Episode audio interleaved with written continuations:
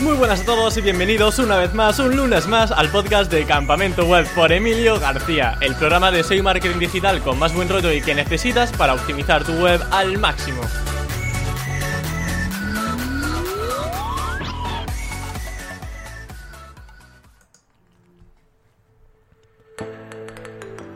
He entrevistado a muchos SEOs que han trabajado en grandes empresas españolas, pero pocas en alguna tan famosa como la de hoy. Y es que hoy tengo el placer de hablar con Nerea Ortega, consultora SEO de Wallapop, y que nos contará sus estrategias de posicionamiento desde que empezaron a trabajar el SEO. Porque aunque a todos se nos pueda venir a la cabeza la aplicación, la parte web lleva varios años dando que hablar para posicionar por productos de segunda mano. Así que descubriremos cómo trabajan el contenido, las fichas de producto, el enlazado interno o las canibalizaciones. Sin más dilación, doy paso a Nerea Ortega. Bienvenida a Campamento Web, Nerea, ¿qué tal estás? Muy buenas tardes. Muchas gracias por, por invitarme y por, poder estar aquí y compartir algunas cosillas con, con vosotros.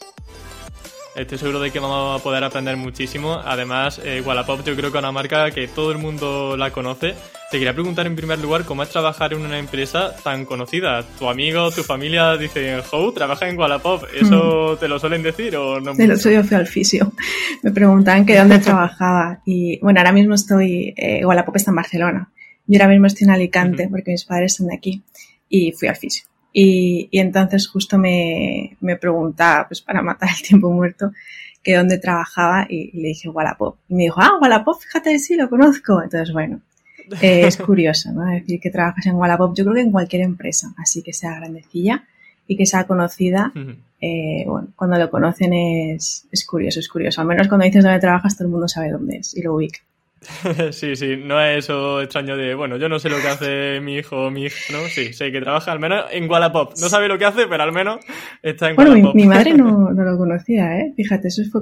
No, no conocía a Wallapop. Mi madre no. Familia mía sí, pero mi madre en concreto no. Pero bueno, ya, ya lo tiene muy interiorizado. Ya, ya, sabes. Sí, no, ya está al dedillo. Ya lo conoces, sí, sí. Además, Wallapop empezó hace poco su página web, ¿verdad? Porque siempre tenemos asociada esta empresa a su aplicación, pero imagino que desde 2008, si no me equivoco, empezó también a trabajar su parte online en la parte web, digamos. Sí, Wallapop eh, como web sí que tiene unos años ya, mm, más recorrido, un poquito más. Sin embargo, em, el SEO de Wallapop no se empezó a trabajar hasta 2018, como decías. Es más, es muy curioso porque si metes el, dominio en cualquier herramienta, ya sea en, en, pues, o en SEMrush, y ves el índice de visibilidad, o, la tendencia de tráfico, ves enseguida como a partir de 2018 hay como una subida súper pronunciada, pero que además es como muy perpendicular y, ese fue el momento en el que se, empezó a trabajar el, SEO. Sí, sí. ¿Y en ese momento entraste tú? O sea, donde vemos ese subidón, empezaste tú a trabajar. Yo empecé en octubre, eh, el subidón es en junio, si no recuerdo mal. Eh, pero bueno, empecé unos meses después. Todo el subidón después, eh, sí que estuve yo ahí. Sí que es verdad. ¿Y sabes qué acciones se siguieron para empezar a trabajar ese posicionamiento? Bueno, cuando yo, cuando yo entré ya, ya, se había ya se habían definido bastantes cositas. Yo entré en un momento en el que sobre todo se estaba trabajando en, en un CMS, en construir una herramienta de SEO, que ahí sí que, que ayude, bueno, después en toda la estrategia he, seguido, bueno, sigo trabajando, ¿no? Pero cuando entré, sobre todo, yo me centré eh, mucho en, en, toda la parte del CMS, en una herramienta interna que tenemos para poder ser independientes en, en SEO. Eh, um, pero bueno, eh, sí que sí que después, obviamente, aunque en una empresa al principio, cuando se lanza la web, se define una estrategia, eh, después se sigue trabajando en ella y se siguen eh, cambiando cosas y modificando. Entonces, aunque no estuve en ese primer momento, que sobre todo fue cuando se definió pues todo el roadmap en el que íbamos a trabajar y, cómo trabajarlo, eh, después sí que mm, sí que he estado ahí y sí que sí que he colaborado ahí, ¿no? Y sigo colaborando. Ahora mismo estoy yo sola en Wallapop, así que algo hago. al tener tantos tipos de productos que subir, al final imagino que también tendréis competidores de todo tipo también, de temática de videojuegos, de ropa, de libros, un poco locura, ¿no? Eh, bueno, en Wallapop en sí, como, como Wallapop, no sube, o sea, los productos no son subidos por Wallapop.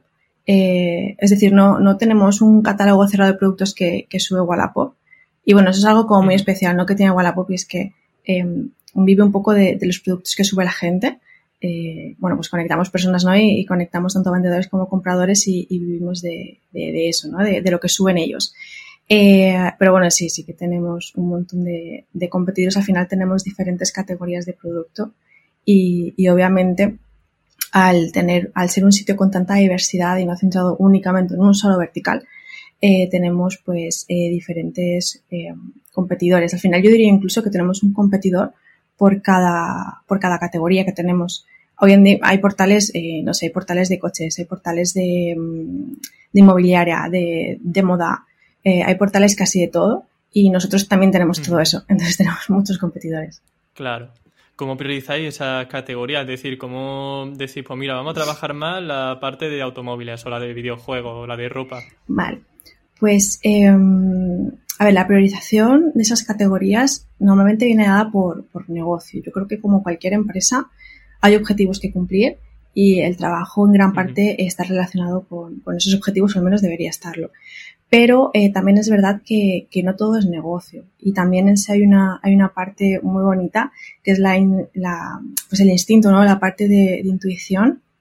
Y, bueno, yo creo que, los SEOs somos muy capaces de prever eh, esas tendencias o esas que landings o que keywords son las que eh, van a funcionar mejor y, en qué momento hay que, hay que trabajarlas. Y al final en el año hay momentos como muy, muy marcados y hay que saber también cuando trabajar en ellos y trabajar en ellos.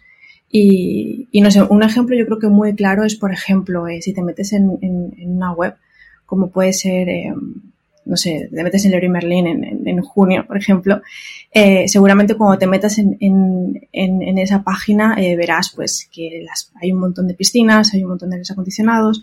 Yo creo que todos sabemos que que en verano las piscinas son punteras o que los aires acondicionados son punteros y obviamente si tu negocio o el negocio en el que trabajas tiene piscinas o aires acondicionados, hay que trabajarlos en SEO, aunque eh, pues desde negocio no se haya dicho que hay que potenciar eso. Y en Wallapop yo creo que también priorizamos un poquito así.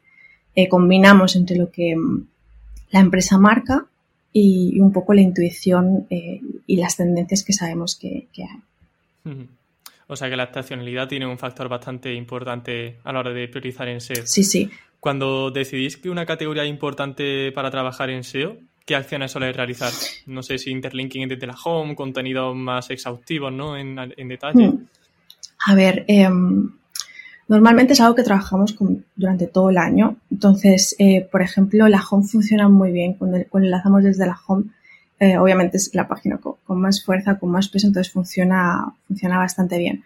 Eh, potenciamos desde la home. Eh, también hacemos, sobre todo, nos enfocamos en optimizar mejor esas, esas keywords, esas, esos listados de producto, porque hay mucho que optimizar en Wallapop, hay muchas páginas y mucho trabajo que hacer.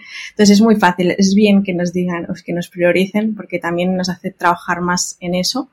y, y, bueno, pues, pues optimizarlo mejor, ¿no? Pero yo creo que sobre todo un trabajo de, de optimizar, de, de, mejorar las intenciones de búsqueda, de trabajar las canibalizaciones que, hay, porque hay muchas, eh, de, de, mejorar ese linking, como comentabas. Yo creo que son muchas cosas las que, las que hacemos, incluso de generar contenido, para algunas, para algunos listados. Bueno, no sé, hay como diferentes acciones que creo que, que todos trabajaríamos en el día a día.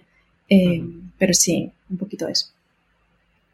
Ha comentado una palabra que, de hecho, creo que imagino que será uno de vuestros principales dolores de cabeza dentro de Wallapop, que son las canibalizaciones. Porque, claro, al tener tantísimos productos, productos muy similares entre ellos, pues imagino que bueno, estaréis en el día a día intentando lidiar con eso. ¿Cuál es la solución más efectiva que habéis encontrado para trabajar este tipo de canibalizaciones? A ver, em, un tema denso, ¿no? No, pero interesante. a mí me gusta. Eh, bueno, sí que es verdad hablabas de productos, entonces sí que estaría guay comentar que, yo creo que en Wallapop me interesa trabajar tanto el, el, el SEO de los productos, em, pero muchas veces los productos canibalizan listados, por ejemplo. Eh, esto quiere decir que, que, imagínate, yo a veces he visto que teníamos muy bien posicionado un ítem, un ítem de un tipo de producto y no teníamos ese listado. O sea, imagínate, la keyword de lavadora estaba posicionada en un ítem, y, no teníamos un listado de lavadoras, ¿no? Entonces, lo fácil de esto de decir, oye, no, es que yo no quiero que el producto se posicione por lavadoras, sino que quiero un listado de lavadoras, lo más fácil ahí era crear, crear la landing, por así decirlo. Pero eh, donde sí que mm, donde sí que se han dado como casos de canibalización eh, más, más real ha sido entre listados de producto en sí, pues eh, lavadoras y, no sé, dos keywords con, sinónimas, por ejemplo. Entonces nosotros sí que hay un, hay algo a mejorar y es que, que tenemos, teníamos y tenemos landings que son, que son sinónimas o que atacan la misma atención de búsqueda. Y bueno, sabemos que Google con esto se vuelve un poco loco. Y lo que hacemos para solucionar esto es, eh, cuando las detectamos, em, analizarlas, ver que, ver cuáles son las URLs que, que, más, que son más fuertes, ¿no? Vemos el tráfico que tienen, eh, vemos las keywords que tienen posicionadas, em, y elegimos una de las dos, y una vez que, o, de las tres páginas que tengamos canibalizadas. Y una vez que la hemos elegido, básicamente hacemos un redirect de una a otra, un 301. Y, y eso ha funcionado muy bien. Es más, nos, en muy poquito tiempo eh, vemos, vemos resultados. Mm, incluso es, a, mí me, me, gusta mucho porque, mm, porque muchas veces no tenemos keywords que están ahí en posición 5, 4, que no suben, no suben, y, y, de repente hacemos el redirect, ¿no? Y vale, y ahí hay un baile entre la posición 1 y 2. Hay un, mes ahí que está de baile entre posición 1 y 2. Pero es muy guay porque después de unos meses a lo mejor de dos meses, eh, la keyword se queda súper estable en posición 1, buscándola por el término que, que la busques, ¿no? Nos pasó esto con, con por ejemplo, teníamos eh, una landing, un listado de producto para Apple Watch, para iWatch y para reloj Apple, que es lo mismo. O sea, ¿no? es, es, lo mismo. Entonces, era muy sí. guay ver cómo después de un tiempo eh, buscaras por el término que buscaras, pues aparecíamos en, en la primera posición.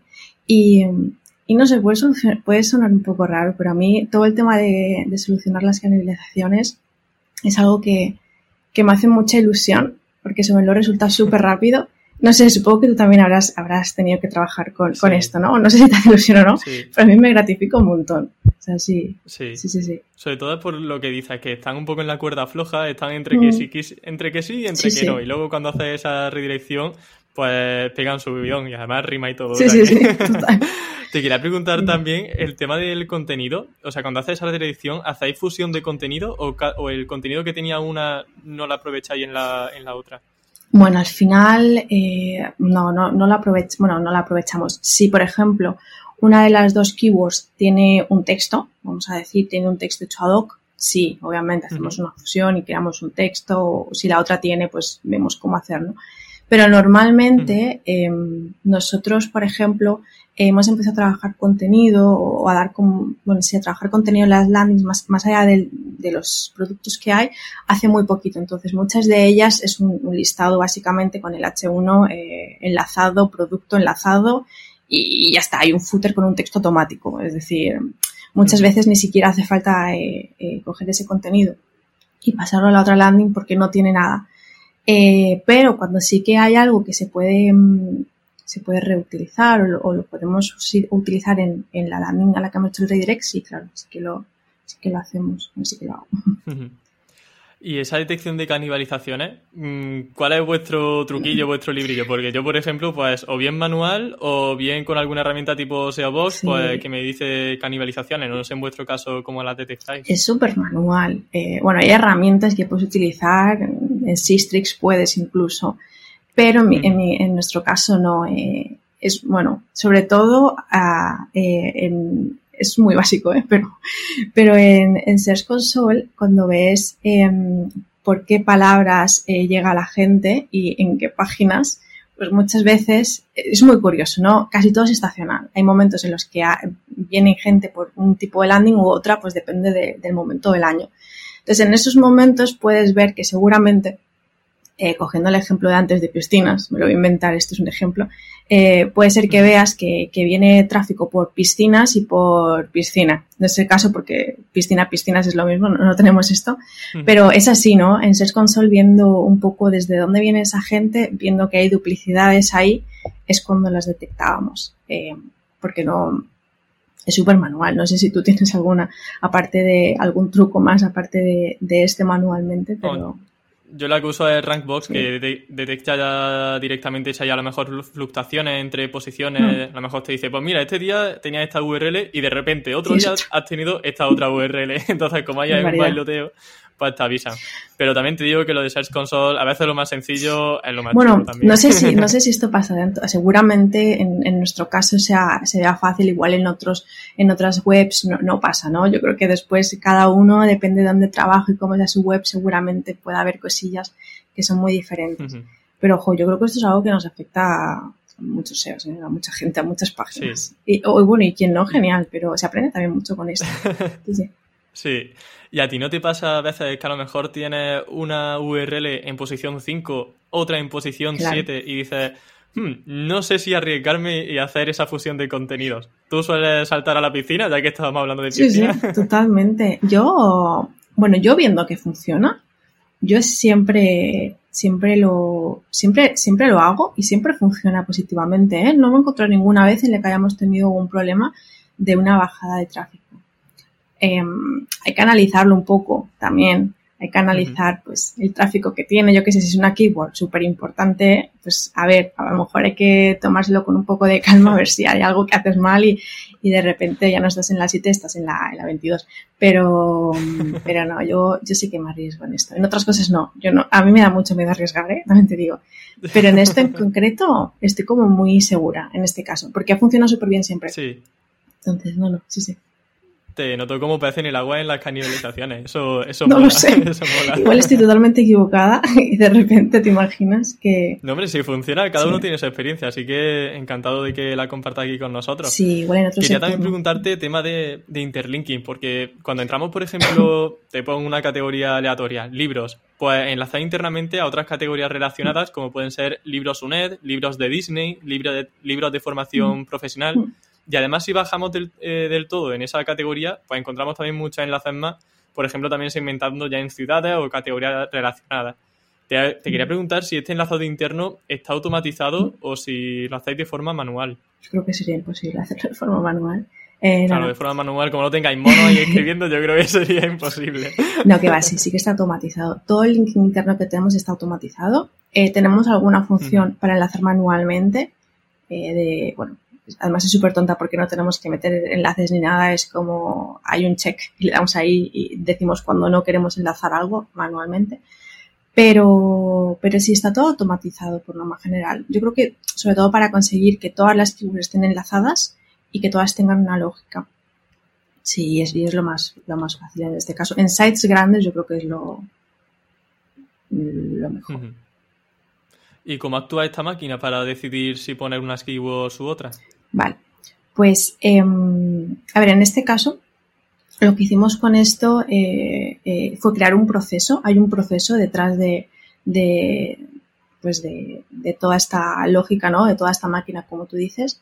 Eh, entonces, bueno, se trabajó con el equipo técnico y con, el equipo de Analytics en un proceso que tiene en cuenta pues, diferentes variables y en base a esas variables prioriza eh, otras keywords que podrían aparecer eh, en esa landing y que podrían ser interesantes para el listado, o sea, para, el usuario, perdón. Y, y, bueno, y por otro lado, al final tenemos como diferentes lógicas de, de linking, ¿no? Eh, tenemos esta que dices de los listados y tenemos también, por ejemplo, en el detalle de ítem, también en, en, los productos, perdona, también tenemos em, una lógica especial. Por ejemplo, si tú entras a un ítem de sofás, eh, pues también hay una batería ahí de, enlaces que te recomienda como, eh, bueno, landings similares a la que estabas. O sea, a, sofás. Pues seguramente te aparezca un sofá de tres plazas, un sofá de dos plazas, un sofá long, no sé, te aparecen diferentes cosas. Entonces, em, para mí lo interesante en este punto es eh, si tú tienes información del comportamiento de usuario o puedes hacer alguna previsión interna en la empresa de ese comportamiento, yo haría, o, sea, eh, cogería esa información y la aprovecharía para hacer el linking, ¿no? Eh, aunque también yo creo que se pueden utilizar herramientas que tenemos todos a mano. Yo qué sé, yo, yo por ejemplo, y por, dar ideas, eh, creo que se pueden aprovechar las APIs de, Analytics o la API de, Google AdWords o cualquier API de volúmenes de búsqueda para, para utilizar esos datos para hacer linking. Incluso algo más de empresa. también te diría que se puede eh, ver cuáles son los listados SEO que más revenue dan o cuáles son los que más leads te dan, dependiendo del negocio que tengas. Y, en base a esos datos puedes estar guay linkar y potenciar ¿no? esas, esas keywords. Entonces, yo creo que lo importante es saber utilizar la información y no enlazar eh, por enlazar. Y, y eso, y se puede, mm, yo diría que desde, eh, si tienes un equipo de analytics que te puede hacer todo eso, pues internamente seguramente puedes analizar cosas interesantes y si no hay herramientas que todos tenemos, eh, como una API eh, te da info guay que puedes utilizar para LinkedIn, seguro. Sí. Em, también es importante, digamos, saber qué resultado está ofreciendo ese interlinking, ¿no? ¿Cómo se, cómo se monitoriza, que vaya palabreja, ¿no? ¿Cómo se monitoriza esa efectividad a nivel de enlazado interno? Pues en esta pregunta igual hasta me puedes ayudar tú. Eh, yo hasta hoy, hasta hoy no he conseguido encontrar la manera de ver la relevancia del link. Es decir, em, sí que puedo ver si ese linking es utilizado por usuarios, ¿no? Eh, pues con Analytics o con cualquier herramienta analítica que tenga una compañía se puede ver. Incluso hay una extensión que está muy guay eh, en Chrome que, que, creo que se llama Page Analytics. Siempre veo el iconito, ya no me acuerdo, creo que es Page Analytics, que, que te dice, eh, bueno, esto es para dar un vistazo rápido, ¿no? Pero te dice el número de clics o el número o la cantidad de, o sea, el porcentaje de clics o el número de clics que tienen todos los enlaces de tu página. Entonces, eso es guay. Ahora, eh, cuando se quiere ver la relevancia del linking o qué impacto tiene, eh, yo no he sido capaz. Es más, muchas veces he querido hacer pruebas en el linking y como no he sabido medir la relevancia o el impacto de la prueba, no, no la he hecho porque, porque no, no he sabido cómo medirlo. Así que si tú sabes cómo, eh, bienvenido sea, ¿eh? porque yo de verdad no, no, no sabría, no sé, no sé cómo. Claro, o sea, es complicado. Yo aquí creo que entran en juego diferentes factores. Como bien has dicho, uno sería el porcentaje de clics que recibe un enlace, que ya he comentado aquí la extensión. Y el segundo factor, que además es todavía más secreto, es el tema del PageRank. O sea, cuánto, cuánta autoridad traspasa ese enlace interno hay una, eh, no una extensión, sino una métrica que ofrece Screaming Frog que se llama Link Score y que te ofrece una media de cuál es, en función de las veces que se enlaza ese, esa página y desde dónde está siendo enlazada, por ejemplo, desde el home o desde una categoría, pues le, le atribuye cierta autoridad y te pone una puntuación. Así que digamos que es una forma también de poder evaluar, tener una aproximación sobre cuánta relevancia tiene ese enlace interno. O más bien esa página a la que se enlaza. Muy guay, me apunto. Así que bueno, pues ahí está Screaming Frog. Como siempre, la ranita siempre tiene solución para todo. Yo no sé cómo se apañan, pero magnífica. Muy guay, sí, sí, pues, pues nada, si alguien está como yo perdido en esto, pues ya, ya tiene, ya tiene una, una solución. Sí, muchas gracias. Nada, nada. ¿Qué importancia tiene el SEO local? Porque hemos mm. comentado, obviamente también pues listados como podría ser lavadoras, pero también posicionáis para eh, lavadoras en Córdoba, ¿no? Por poner un ejemplo. ¿Qué importancia tiene ese SEO local eh, y cómo lo trabajáis? Vale. Eh, a ver, yo creo que por el tipo de empresa que es Wallapop, el SEO local es importante. no sé si te suena cerca de ti, de Wallapop, pero si a alguien le suena esa, esa frase, eh, yo creo que con el SEO local cumplimos con esa función. Entonces, al final, em, nuestros listados SEO, como tal, cuando alguien busca lavadora y llega a lavadoras en Wallapop, no tiene ubicación. Se lo ofrecemos a un usuario producto de toda España. Y, bueno, obviamente pues el, usuario puede filtrar, ¿no? Y filtrar por, por, Córdoba en este caso. Em, entonces, lo guay del SEO local en nuestro caso es que si un usuario busca iPhone de segunda mano o lavadora de segunda mano y está en Madrid o está en Córdoba, em, seguramente en los, en los resultados de búsqueda de Google la landing que le aparecerá será la de lavadoras en Córdoba, ¿no? Y ahí estaremos nosotros ofreciendo esos productos cerca de ellos, que decimos de Wallapop, cerca de ti. Entonces, nosotros lo que hicimos fue crear eh, listados de producto eh, con todas las ubicaciones y, bueno, eso se creó como una fase inicial cuando se creó la web, bueno, cuando se creó la web, no, cuando se empezó a trabajar el SEO en 2018. Y no es algo que trabajemos a diario. Em, es algo que se trabajó en el inicio y que, y que, bueno, normalmente no lo trabajamos. Ahora mismo, por ejemplo, sí que estamos justo trabajando, em, trabajando un poquito en esto. Eh, estamos optimizando un poquillo porque teníamos algunas URLs de, de ubicación que no nos interesaba mm, tener pero, pero es como algo muy puntual el trabajar en esta optimización. Es algo que se creó y que está ahí, ¿no? Y que perdura en el, en el tiempo. Em, imagino que el título también es algo importante, ¿no? O sea, a nivel factores de posicionamiento local, ¿cuáles son los principales que tenéis en cuenta? ¿En qué, eh, ¿En qué sentido? O sea, de, de factores on-page que afecten al SEO local para que la landing posicione? Nosotros, en, vale, nosotros en este sí, caso... se me ocurre eso, título y todo eso. Sí, tenemos, por ejemplo, em, esto es bastante automático, ¿eh? pero em, está automatizado para que automáticamente se genere con una fórmula pues la, keyword en este caso más el más el tip más la localización no entonces se trabaja pues el title, la URL, em, el H1 y después también hay contenido que sigue, ya sé que el contenido automatizado no es lo ideal, pero para, para este caso hay en el footer hay un, hay un, hay un parrafito que también está predeterminado, ¿no? Se, se genera automáticamente que también incluye pues la keyword más la location. Normalmente trabajamos así, en la keyword más segunda mano más localización. Es un poco, un poco lo que trabajamos. Y bueno, em, también yo creo que en el sector en el que trabajamos es, es, fácil, ¿no? Hay muchos competidores, pero a la vez hay como algunos más puntuales, más fuertes y, y no luchamos contra tantos, tantos, tantos, entonces em, funciona bien eh, en este caso esta práctica. No digo que automatizar sea bien en todos los casos, pero en este caso funciona bastante bien.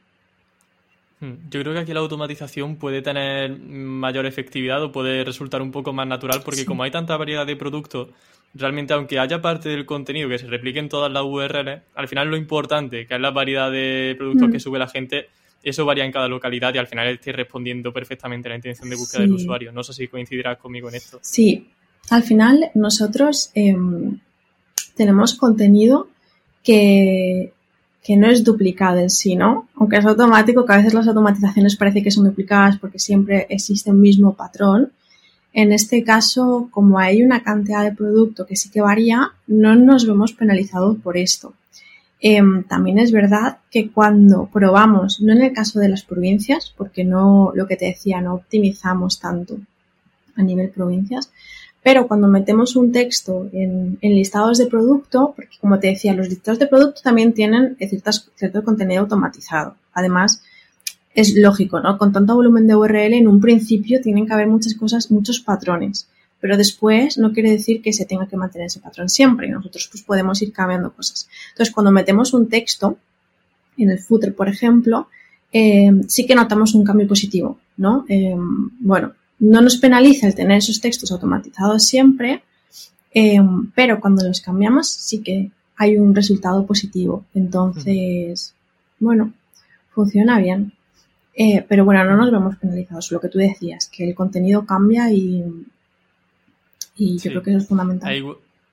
Sobre todo hay una... John Muller comentaba que por contenido duplicado realmente, como bien comentan, no hay una penalización como tal. Eh, lo único que puede que dificulte un poco el posicionamiento de la URL.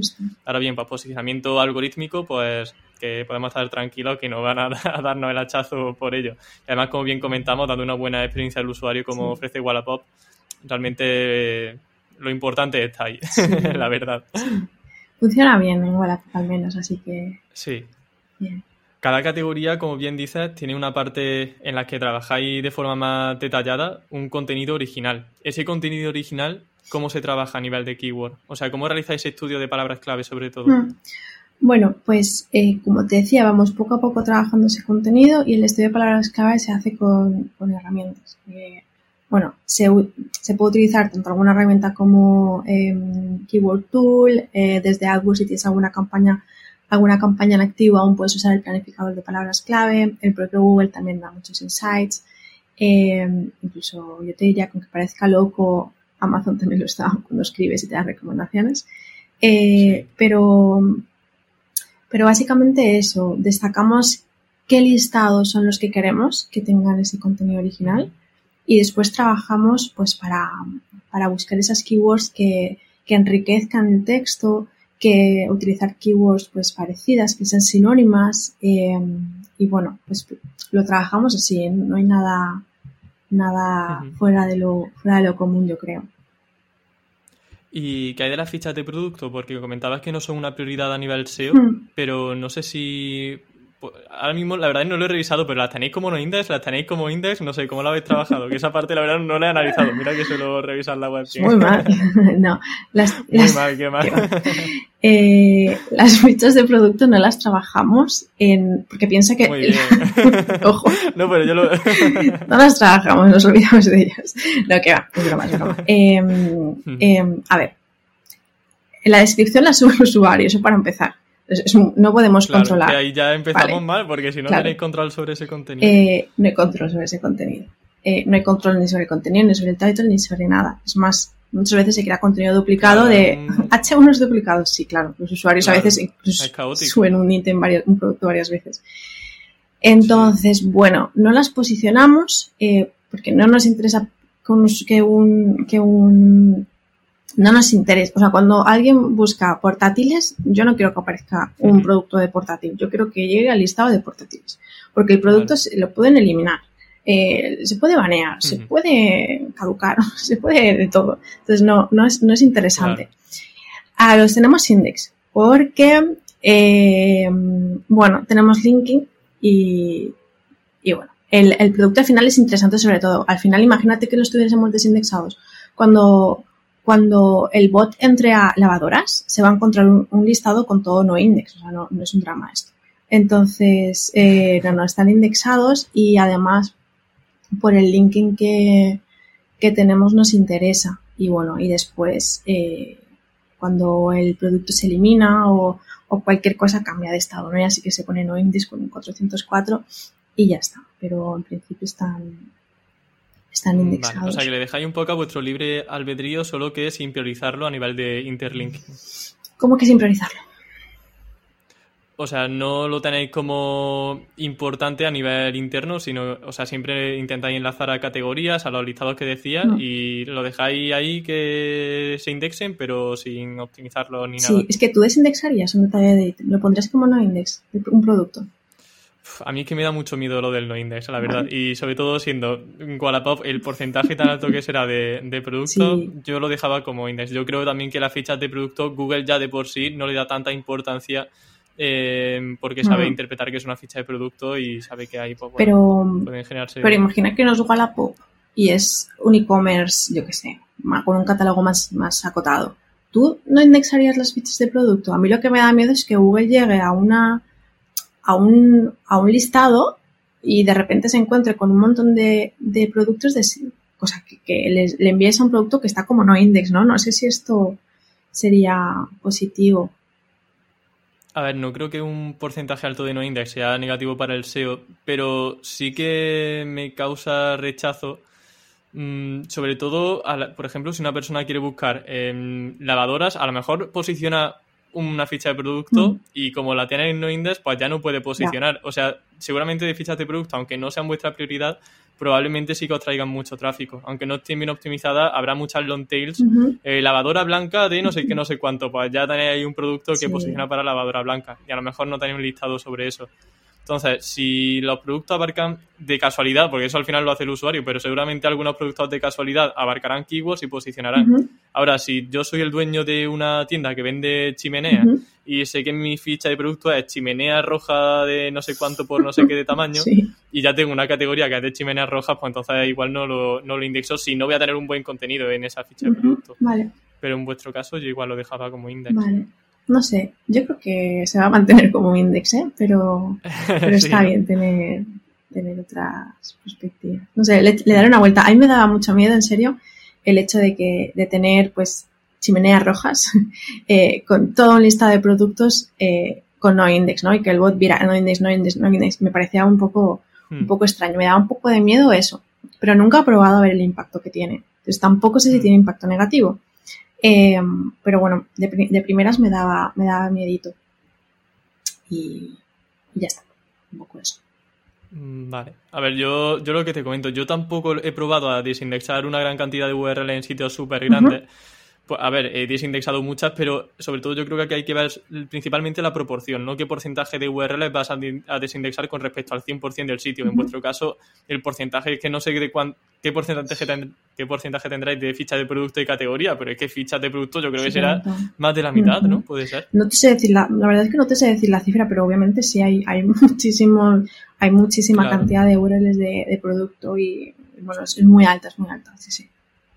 Sí, eh, veo también, siguiendo un poco por la línea del interlinking, que en el pie de página enlazáis muchísimos tipos de productos y localidades. ¿Cómo escogéis esas URLs que incluís en este listado? Esto es automático también. Eh, Todo automático. ¡Qué alegría!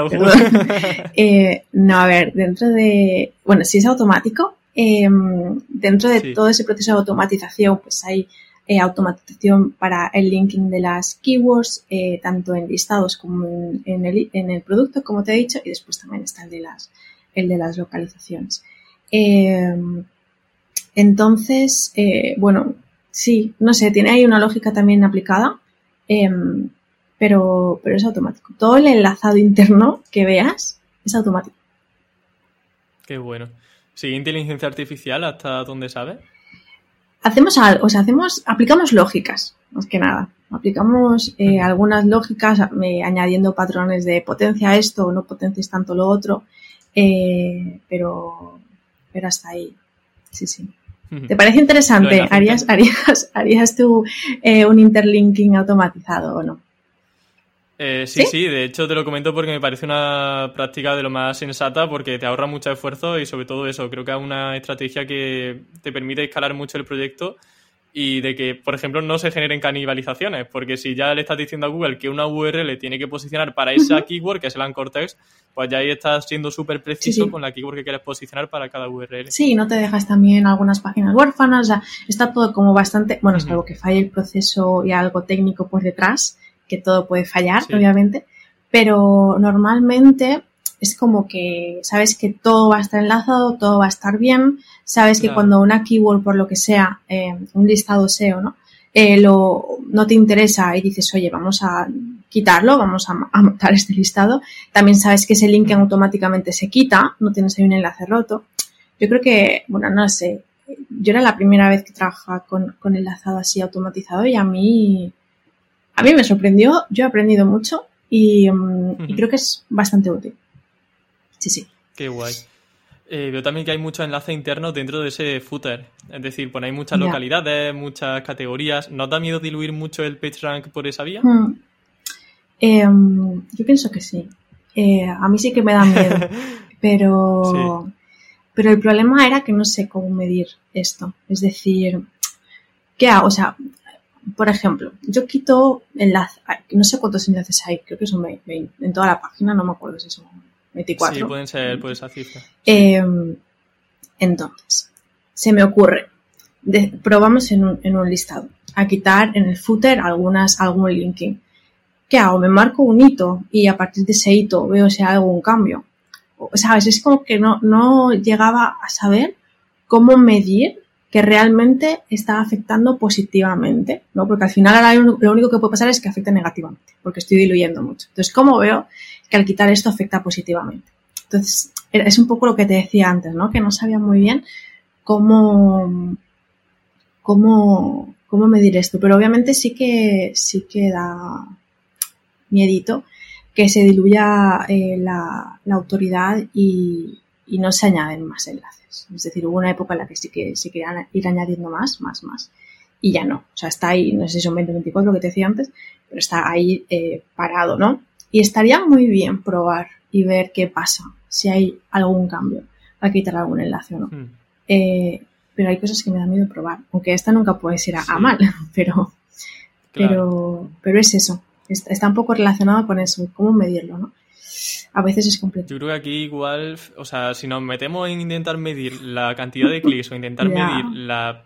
Eh, lo otro que era la autoridad de, la URL, creo que nos podemos volver locos. Yo, si estuviese en tu lugar, quizá lo que haría sería medir directamente las posiciones de esa URL. O sea, a lo mejor reducir el número de enlaces salientes de esa URL y también medir las posiciones de la URL a la que está enlazando. Y decir, pues si desde lavadora estoy enlazando también a robots de cocina, puedes ver si quitando el enlace a robots de cocina, la de robots de, cocina ha bajado y la de lavadoras ha subido. Es guay. Entonces, ver ahí esa. intentar descubrir ahí una correlación. Pero bueno, yo estoy contigo en que esto del interlinking es de lo más complicado a nivel de monitorización. Es que obviamente la teoría está clara. O yo al menos sé que cuanto más enlaces, pues peor, ¿no? Porque estás disminuyendo la fuerza que tiene esa página. Em, mm. Pero claro, cuando un proyecto ya está montado así, porque además es curioso, porque el linking es bien, o sea, funciona. Eh, sobre todo hay enlaces que, que los pones, ¿no? Y les transmite autoridad y es como que, vale, tienes enlaces y ves que ahí están fluyendo entre ellos. Eh, pero cuando el proyecto está montado así desde el principio, aunque este cambio no, no sé si afectaría muy negativamente, lo único que puede pasar es que el baje de posición alguna keyword. Pero cuando no sabes cómo medirlo, eh, ahí es donde te me decías en Cana y te veo súper segura. Sí, bueno, es que veo que funciona y lo puedo medir, o sea, puedo medirlo fácil. En este caso, si aplico un cambio general de, oye, voy a cambiar, al final, como te decía, las, las, una cosa a lo mejor mala de que el linking sea automático, es que yo no sé siempre en qué, o sea, yo no, no tengo control de, normal, de qué enlazado hay en qué momento, ¿no? Por así decirlo. No siempre tienen por qué estar los mismos enlaces, pueden variar. Eh, no todos los días, pero, pero bueno, pueden haber variaciones. Entonces, claro, es complicado, es complicado medirlo. Pero bueno, igual se puede hacer alguna prueba de un día en punto, o sea, con algunas, una selección de, listados concretos y probar a eliminar eh, algunas. Tenemos control de qué linking es eliminado y vemos la evolución. Eso podría estar bien probar. Hmm. Bueno, yo creo que hay que probar. Que igual es igual que no tengan muchas búsquedas, pero que estén bien posicionadas y ver si a lo mejor repercute positiva o negativamente hmm en esa URL. Sí, sí, yo creo que bueno, hay que probar, o sea, yo animo a todo el mundo a probar. Y si, si hay algún proyecto así personal que tienes, que no, porque al final cuando trabajas en una empresa también, a veces te, pues es más complicado probar porque no quieres perjudicar al negocio, ¿no? Pero así incluso si tienes... pone mucho respeto. Sí, bueno, al final hay que probar, ¿eh? Yo creo que en todas las empresas hay que hay que concienciar, hay que, hay que probar cosas y, y, no pasa nada por, por equivocarte y que algo vaya mal. O sea, no hay ningún problema, forma parte de tu trabajo. Pero eh, siempre que tengas algún proyecto así más personal, que yo no lo tengo, pero si lo tuviera estaría muy guay probar y ver cómo, cómo funcionan las cosas, porque creo que probando es como se aprende algo. No hay ciencias universales para, ni verdades universales para esto. Entonces, bueno, hay que ir probando, hay que animar a probar. Totalmente. En tu caso, además, bueno, como Wallapop tiene tantísima autoridad y tanto branding también, es que aunque tengan muchos enlaces salientes, yo sigo con el tema del enlace interno, creo que aunque pongan muchos enlaces salientes, yo creo que igualmente va a haber suficiente autoridad para todas las URLs. Habrá que probar qué tal pasa todo, pero en teoría, y como decimos, esto siempre hay que volver a experimentar, pues en teoría se supone que Wallapop podría afrontar tantos enlaces salientes para distribuir autoridad a muchas URLs. Parece que sí. Eh, parece que sí. También es verdad que las páginas, si se empezó a trabajar el SEO en 2018, no tienen mucho histórico, tienen pues, unos añitos. Pero yo creo que en estos años, pues por lo que tú comentabas de la importancia de la marca, es fácil que en poquito tiempo cojan mucha, mucha fuerza, ¿no? Y sean, y sean potentes. Pero, pero no te creas, no todas las keywords están súper bien posicionadas y tienen muchísimo tráfico. O sea, no todos los listados son así, ¿eh? Hay que trabajarlo y, y por hecho de que sea Wallapop y sea una marca potente, no significa que no haya que, seguir trabajando en el SEO y seguir ahí mejorando posiciones, que haya más tráfico. Es un trabajo ahí de poquito a poco y, mm. de, ir trabajando todos los días. Pero sí, sí, tienes razón. Que por cierto, ¿se nota cuando hacéis campañas en medios masivos como, como, como televisión? Pues. A mí me ha generado curiosidad, es como, wow, estoy viendo Wallapop y Nerea sé que está trabajando ahí. ¿Habrá notado algo en la página web? bueno, las campañas de tele están enfocadas, si ves alguna campaña de tele, están sobre todo enfocadas a la app. Entonces, eh, o sea, cuando se lanza un mensaje, se lanza un mensaje de, app, ¿no? Entonces, lo que te puedo decir a lo mejor más relacionado con web y con SEO, aunque no sea el foco principal de, la campaña de tele, es que eh, el único impacto que a veces se ve en esas, en, esas campañas es que los usuarios, como tienen más presentes, más presente Wallapop en su cabeza, llegan a la web muchas más búsquedas por los términos de branded, ¿no? O sea, llega más gente buscando lo que sea Wallapop o Wallapop o algo así.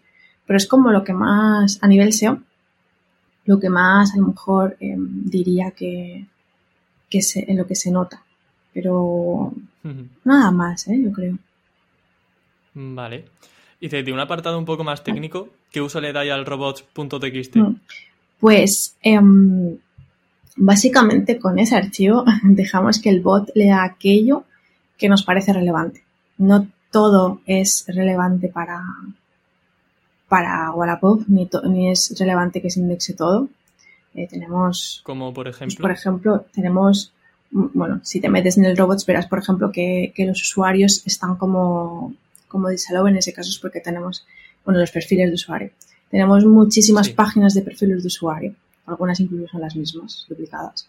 Eh, pues preferimos que, que, el bot lea cosas más relevantes, ¿no? Se centre más en los listados, en las categorías, este tipo de sí. cosas. En cuanto a link building, ¿lo trabajáis de alguna manera o digamos que al ser una marca tan potente os llegan los enlaces solo y lo dejáis un poco de lado? Es una, yo creo que es algo que tenemos pendiente y es algo en lo que aún no nos hemos enfocado. Eh, seguro yo creo que en el futuro sí que lo trabajamos, pero ahora mismo se genera automa eh, automáticamente, no, orgánicamente. Es algo que viene solo, ¿no? Pero yo creo que sí que es interesante trabajarlo, no por ser una marca, como tú dices, conocida o potente, que automáticamente si quieres tener algunos enlaces, no tienes por qué trabajarlo. Yo creo que puede ser interesante trabajarlo, solo que nosotros ahora, pues, aún no nos hemos enfocado, enfocado en eso, pero bueno, seguro que lo hacemos. Mm. Además, con toda la base de datos que tenéis de tendencias de producto yeah. que se busca, podéis incluso hacer estudios propios, enviárselo a bloggers, que los bloggers hablen de vosotros. No sé, hay bastantes ideas para hacer link building creativo. Sí, ahí. sí, yo creo que pueden hacer un montón de cosas. Desde lo que tú comentas hasta, yo qué sé, recomendar cómo comprar cosas de segunda mano o cosas muy puntuales, ¿no? O sea, se pueden hacer muchas cosas, desde usar datos hasta tendencias, hasta recomendaciones o cosas más didácticas o más. Se pueden hacer un montón de cosas, uh -huh. pero bueno, poco a poco, que lleva poco tiempo. Lo que falta es tiempo, ¿no? Sí, sí, sí. pero bueno. Como siempre. Sí. Imagino también que tendréis a mil anuncios en vuestro punto de mira, ¿no? ¿Qué cosas son las que te mm. gustan más de esta web y las que menos? Bueno, yo creo Bueno, eh, no lo tienes tan en tu punto de mira, yo pensaba que sí. Mm, bueno, eh, yo creo que Mil Anuncios es una web interesante y, y, y obviamente es, es, una web muy similar a, a Wallapop, es, es, ¿no? Sí.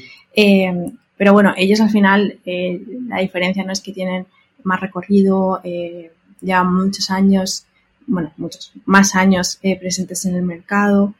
Y, y, obviamente es interesante que existan competidores, porque eso es lo que nos hace estar ahí en, a la, a, en guardia, ¿no? Pero sí que es verdad que no me gustaría entrar eh, en qué hace bien o qué hace mal, porque yo creo que todos hacemos nuestro trabajo bien, ¿no? Eh, pues con nuestras faltas de tiempo y nuestras cosas, como decía antes, que hay cosas que no se pueden abordar porque no podemos o por falta de recursos, pero, pero bueno, yo creo que Wallapop hace muy, o sea, Wallapop en Milán hace muy buen trabajo y obviamente ahí se ve que está ahí en los, en los resultados uh -huh. Así que. Sí. Además, eh, o sea, a nivel reputación online, la verdad que llevan ahí fuerte bastante claro, tiempo y bueno, un montón. la verdad que un, a nivel branding sí, sí. es un monstruo. Sí, claro que sí, sí, sí. Sí. Y Nerea, ya para finalizar, me gustaría conocer también un poco cuál es esa rutina de trabajo, en qué estás metida ahora en, en Wallapop, qué es lo que estás haciendo actualmente. ¿Sabes qué estamos haciendo? Trabajando performance, porque, porque creo que estamos todos un poco locos ¿no? con, con, con estas métricas. Eh, bueno, nuestra performance en web era, bueno, es aún, estamos trabajando en ello, es lenta, había que mejorarla, teníamos métricas complicadillas, eh, tenemos ads en la web, los ads hacen que el contenido salte, eh, había JavaScript ahí que había que trabajar. Eh, Uf, los JavaScript siempre están ahí dando sí, por saco, ¿eh? Había que trabajarlo. Eh, sí, sí. Vamos, estamos con eso ahora mismo, sobre todo con eso, a ver si um, eh, conseguimos lo que ha de año También. darle un empujoncillo. Eh, pero bueno, ahí estamos, sobre todo ahora mismo enfocarse en, en esa parte. También me imagino con, eh, con la vista en el futuro, bien, velando por esos Web Core Vitals que van a salir en. Sí. Core, o Core Web Vitals que van a salir de, en breve. Nada, en mayo creo que era, ¿no? Creo que comentar. ¿Era en mayo? Sí, creo que comentaron en mayo o igual me he ido sí. y es un poco más. Así que a ver, eso va a ser otra. Pues en ello estamos, ¿eh? Estamos con sí, eso. Eso va a ser otro apocalipsis. Ahí estamos midiendo. midiendo... sí, sí, que nosotros estamos igual también. Bueno, pero se puede trabajar. Es yo no soy técnica ni desarrolladora, así que bueno, pero sé que se puede, entonces hay que dedicarle y darle amor a esa parte.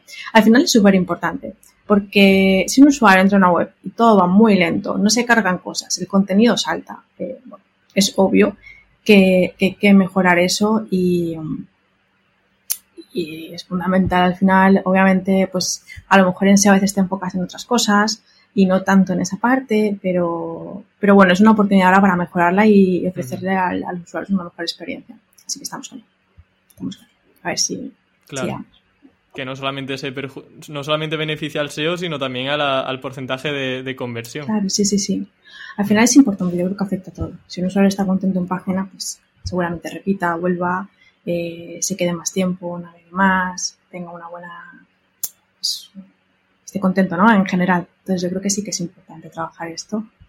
Y, nada, es fundamental. Bueno, Nerea, pues la entrevista termina aquí. Ha sido, se ha pasado volando, ha sido un ratito bastante ameno hablando de SEO. Ha sido súper interesante. Además, me ha gustado mucho la naturalidad con la que cuentas todo y que eso no te andas con rodeo y dices las cosas tal como las piensas. Así que agradezco muchísimo que hayas pasado por Campamento Web y espero que te lo hayas pasado bien. Claro que sí, yo agradezco mucho que me hayas invitado. Así que nada, seguimos hablando y, espero que a alguien le sirvan las cosillas que hemos ido comentando hoy. Y muchas gracias, sobre todo gracias. Seguro que sí. Bueno, Nerea, muchísimas gracias. Que vaya todo muy bien.